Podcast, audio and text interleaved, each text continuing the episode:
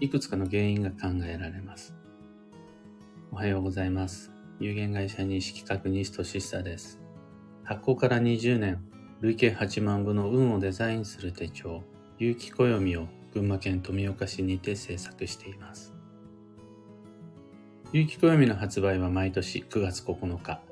現在はお得な先行予約限定セットのご注文を受付中です。で、このラジオ聞く暦では毎朝10分の暦レッスンをお届けしています。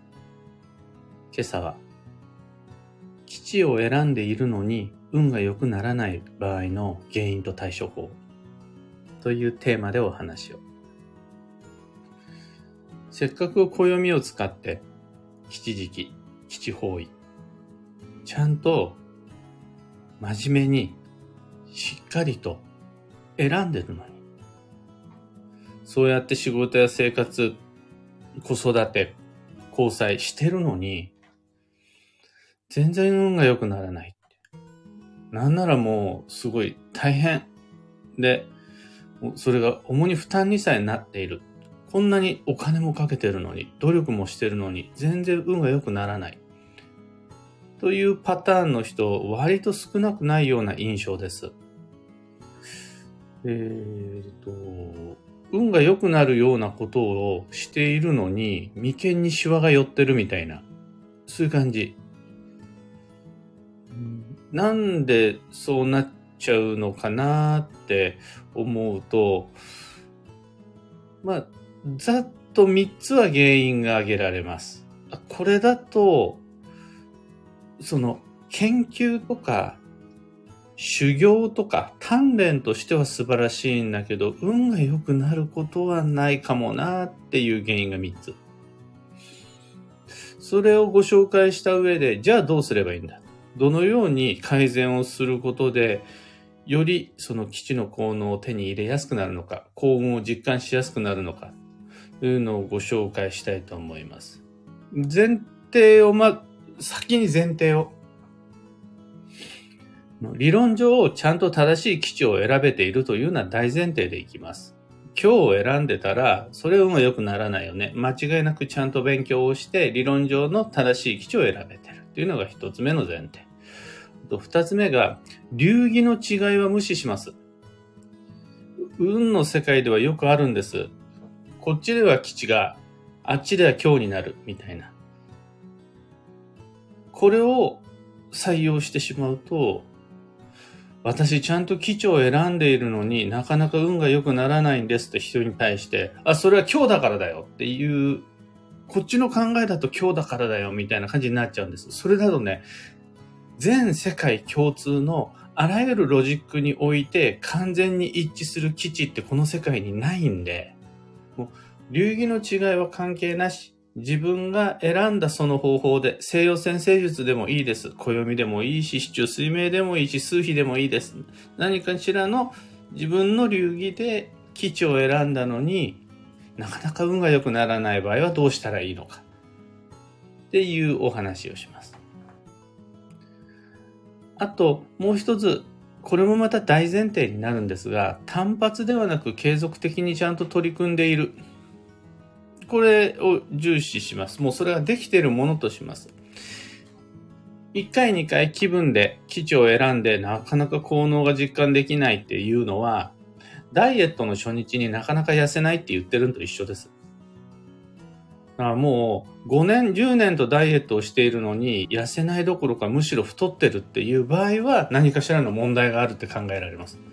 でも私、ダイエットをして2日目なのに体重がちょっと増えてるんですっていうのは、まだジャッジする時じゃないなという感じなので、もう今回前提として単発ではなく継続的に取り組んでいるのになかなか基地で運が良くならないよという方の原因と対処法をご紹介します。では、じゃあ、三つの原因を上から順に、その強めの原因から順に、まずざっとお話しすると、一つ目が、基地が制限または強制になってしまってる。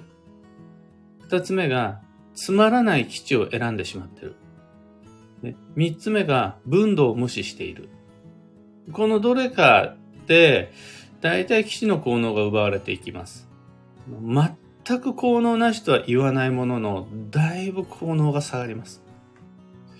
一つ目の基地が制限また強制になってしまっているに関しては、多分の、勉強がわかりやすいんじゃないかな。勉強しろって言われて、みんな幸せになれました？何でもいいんですけどね、習い事でも、ピアノやれって言われて。だから遊びに行くな、ピアノしろ。で言われて、多分ね、ピアノをそれなりに強制的にやらされて、そのピアノで自分を縛られて、多少ピアノを弾けるようになったものの幸せになれたかっていうと微妙なはずなんですよね。その、ピアノが弾けるようになることそのものは幸せだし、勉強ができるようになることも決して人生の無駄にはならないはずなんです。ですが、これで運が良くなるかっていうと話が別になってくるのが、それを制限または強制にしてしまっているかどうかなんですよね。やりたくてやる勉強とか、弾きたくって弾くピアノって、めっちゃ運が良くなるんですよ。消化吸収も良くなるんですよね。何より、勉強できるようになった、ピアノ弾けるようになった時の、高運度、幸福度が増します。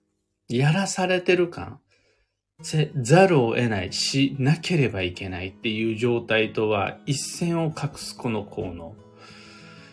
だから、こうであらねばならないっていう基地を選んでる人、そういう基地の選び方をしている人、さらには、あの、他人から押し付けられた基地、大先生様から命令された基地、自らの意志に反している基地を選んでる人は残念ながら運は良くなりにくいです。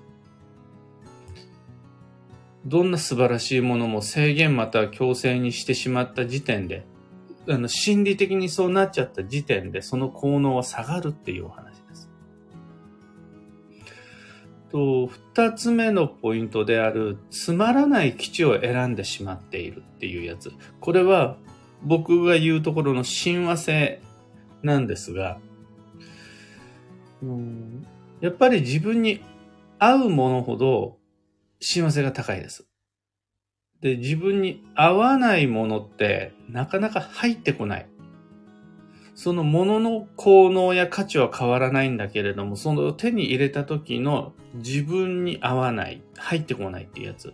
あの、同じ言葉でも誰から誰に、誰に言われたかによって、聞く耳が持てたり持てなかったりするのに似てると思うんですが、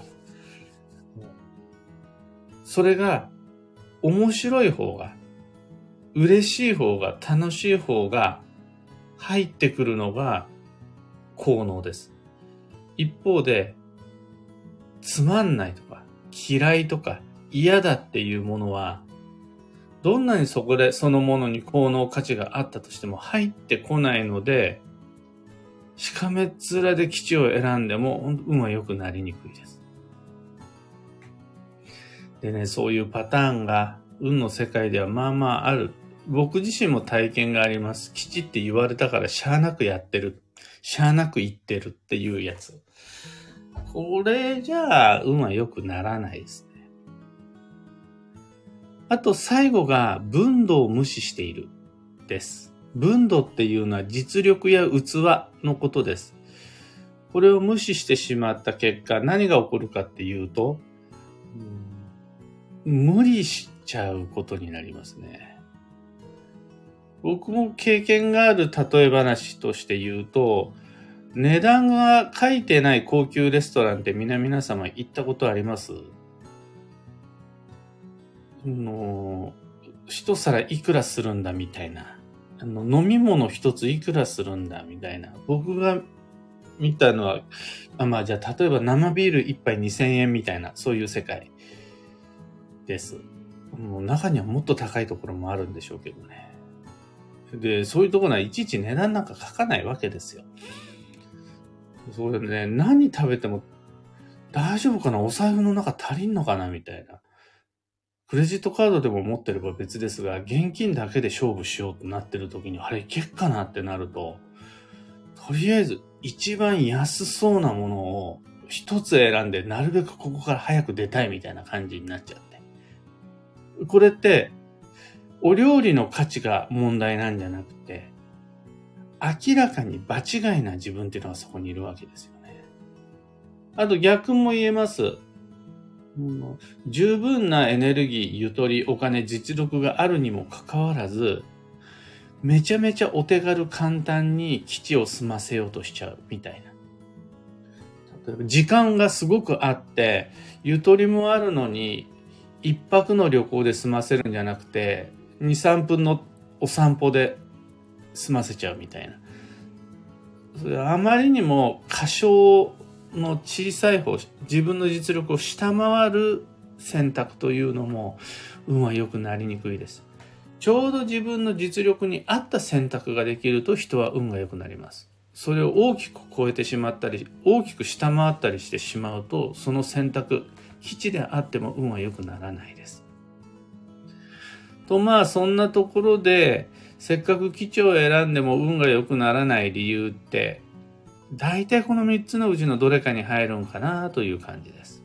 じゃあどうしたらいいのか。対処を考えたら、一言で言うと、できることをできるだけ。これで大体対処になります。自分ができることを、できないことじゃなくて、できることを自分の最大限、できるだけやる。最大限を上回ったらその時点で無理になるから、それやめた方がいいです。でも、できるだけ、ここまではできる。その範囲内でやれば、そういう基地の選び方だったら大体運が良くなるものの、ちょっと漠然としてしまっているので、もうちょい詳しく、もうちょい詳しくご紹介します。うーん。要は、基地を制限強制にしなければいい。要するに、つまらない基地じゃなくて面白い基地を選べばいい。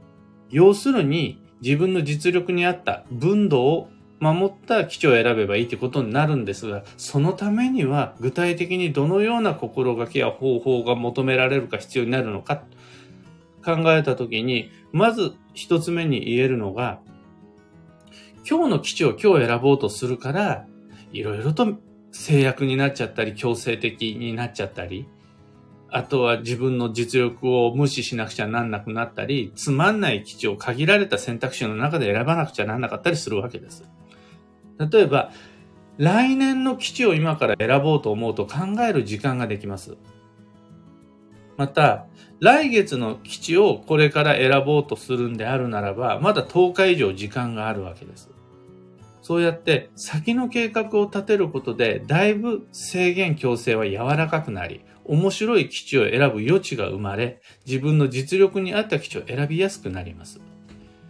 今月の基地を今月選ぶ。今日の基地を今日選ぶ。で、その短いタームの中で計画を立てようとすると、なかなか本当に運が良くなる基地は選べないので、先の計画を立てるというのが対処の一つ目。二つ目が、好きなものが基地となるタイミングを探す。これめっちゃ重要です。例えば、基地方位旅行の話。みんなよくやっちゃうのが、今年の基地方位はどこだっていう考え方です。あれ、僕だったらそれしないんですよ。僕だったら、仙台に行きたい。まず仙台です。だって行きたいんだから。じゃあ、仙台が基地方位になるのは、何年何月何日だ？っていう感じで、まず仙台が来るんです。これ別にハワイでもいいし、沖縄でもいいし、京都でもいいです。行きたいんですよね。好きなんですよね。それ、誰かから強制されたわけじゃないんですよね。また、それは自分の分度を超えたものではなくて、実力の自分の実力に見合ったものを選んでますよね。それですね。わかりました。じゃあそこが基地方位になるのはいつですか？ってやったら、絶対選ぶものはまず好きが前提になるじゃないですか。で、それをいつにしようかっていうのを決めていくのに基地を用いていく。これはすごく効果的です。ね、いや、そんなことじゃなくて、今月行きたいんだけど、今月仙台が基地方位じゃないみたいな話をされたら、いやいや、だから先の計画を立てましょうって話最初にしてますよね、となるんですけど。もう仮に今年今月仙台が基地方位じゃないんだったらば、じゃあ自分が行きたいところを100個でも200個でも開けて、その中から今月基地方位になるのはどこですかっていう考え方をすれば好きな場所を選べますよ。仙台にこだわる必要ないですもんね。沖縄だけしか行きたくないってこともないですもんね。まず好きをあげるんです。で、それが基地となるタイミングを選ぶ。今、基地方位旅行の話をしましたが、えー、やりたい趣味でもいいですし、えー、始めたい仕事でもいいですし、まず好きをあげます。やりたい、行きたい、決めたいをあげます。で、それが基地となるタイミング場所はどこなのかっていうのを暦の中から探していければ。これで必ず選んだ先にあるものは好きになるので、親和性が高まり、効能も上がります。あと、最後。のどんな基地の選び方をするにしても、完全に自分にぴったりの方法、ロジックなんて、この世界にはないです。そうすると、の個人差はあるものの、誰もが自分に合う方法へとアレンジする工夫を求められます。教科書通りにやってれば運が良くなるってことはなくて、それを踏まえて自分らしくアレンジするためにはどこをどう工夫したらいいんだろうか。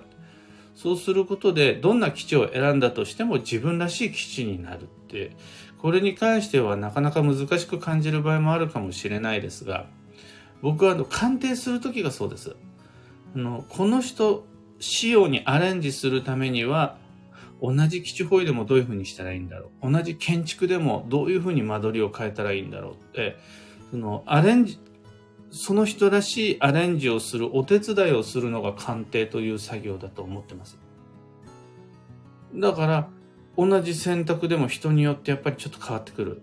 それが、教科書と違うなんていうのは当然の話で、教科書通りにやると、いい人生、いい家、いい人間関係になるかつそんなことなくてやっぱアレンジが必要になると思います。この3つの対処。先の計画を立てる。まず好きなものを決める。で、アレンジする。で、大前提ができることをできるだけ。これで基地を選んでるのに運が良くならない。という原因への対処ができることになります。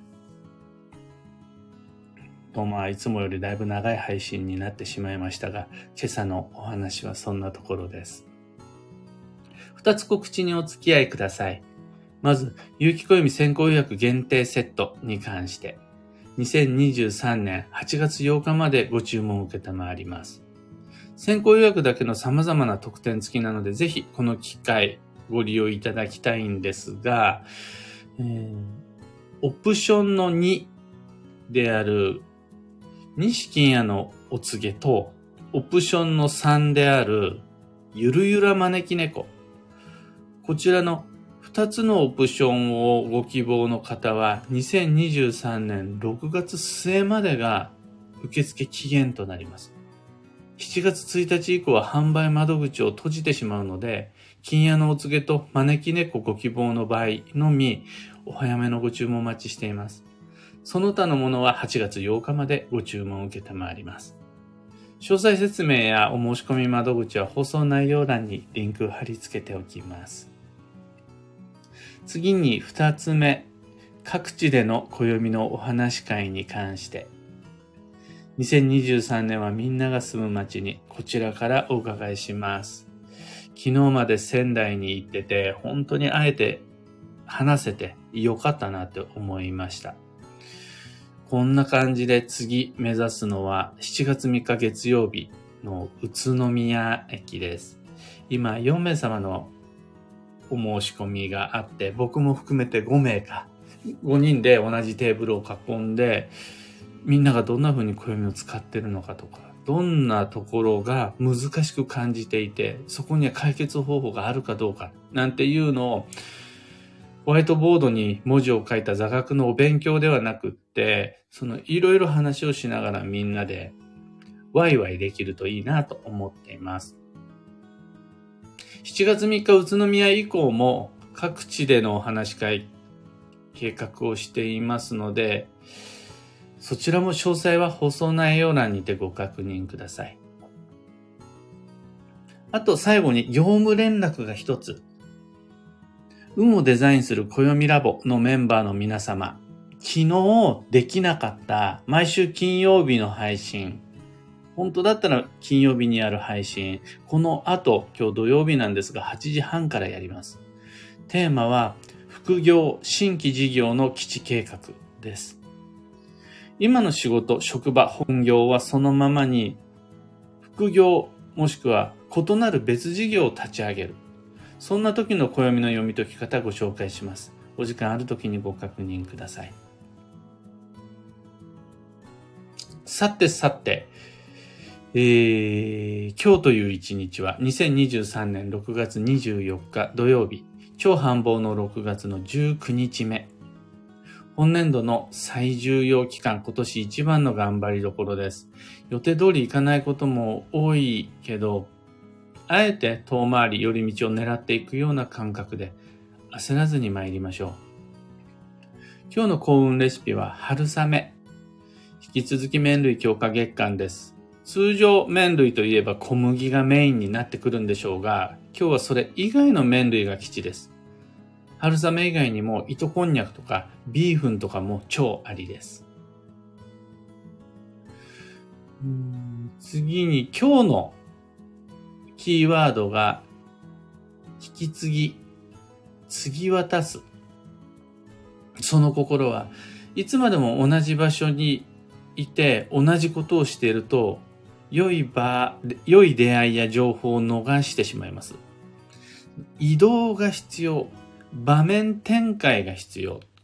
場所を変えたり、環境を変えたりする工夫が必要です。もう一つのことが片付いたら、別の場所へ。洗濯物が終わったら次はキッチンへ。キッチンが終わったら次は寝室へっていう感じで。その移動をしていくことで自分にとっての必要な出会い情報に巡り合います。以上、迷った時の目安としてご参考までに。それでは今日もできることをできるだけ西企画西俊久でした。いってらっしゃい。石川さゆりさん、おはようございます。ひでみんさん、おはようございます。かよさん、おはようございます。キーボードさん、おはようございます。今日のみんなの空も、おおむね晴れですね。曇りのところもありますが、群馬県富岡市はめっちゃ明るい晴れです。まだ梅雨は明けてないはずなので、梅雨の晴れ間というやつですね。漢方花子さん、おはようございます。たかさん、おはようございます。くーさん、ビートさん、あさなじさいさん、くれなさん、おはようございます。石川さゆりさん、先日、とある神社にお参りして、お賽銭を出そうとしたら、お財布がない。財布が入ったポーチをホテルに忘れたことに気づきました。フロントに電話して確認してもらったらまだ私が置いてきたところにありました。慌ててホテルに戻り確認したら中身も無事でした。神様のご利益があったと思うし、私は運が良かったと思う。でも、ここで引いたおみくじは大凶でした。大凶、あ、とのことありがとうございます。大凶っていうおみくじは、運は大凶じゃないから、あんまりネガティブになんない方がいいですね。大凶を引く、もしくは強を引く、さらには基地以下を引いていくって、運が悪いっていうんだったらちょっと違うから、あれと一緒ですね。赤信号に近いと思います。赤信号って運が悪いかっていうと、赤信号になったら止まれば、事故に遭わなくて済むから基地じゃないですか。赤信号って無視して渡ってしまうと事故るから今日になってきて。あれに近いと思います。いや、まあ、青信号が基地っていうわけでもないですしね。青信号で止まると今度事故になりますし。あんまり、そう、あのー、きっと運はいいです。大丈夫です。石川さゆりさん、できることをできるだけって、いつもベスト尽くすことですね。そう、あの、自分の最大限の内側。で、最大限って人は、その時々変わるわけですよ。元気な時は最大限が大きくなるし、元気じゃない時には小さくなる。だから、常に歯食いしばって頑張ろうということじゃなくって、朝起きるだけでもできることをできるだけの時もあれば、朝起きて夜眠るまで動きまくるっていうのができることをできるだけの時もあるし、ずっと頑張り続けるっていう感じよりは、その都度自分らしくいることができれば、それが誰が何と言おうと最善策になるっていう感じです。オペラさん、バンドさんおはようございます。小川智美さんおはようございます。後でアーカイブ聞いてみてください。というわけで、今日もマイペースに運をデザインして参りましょう。僕も行って参ります。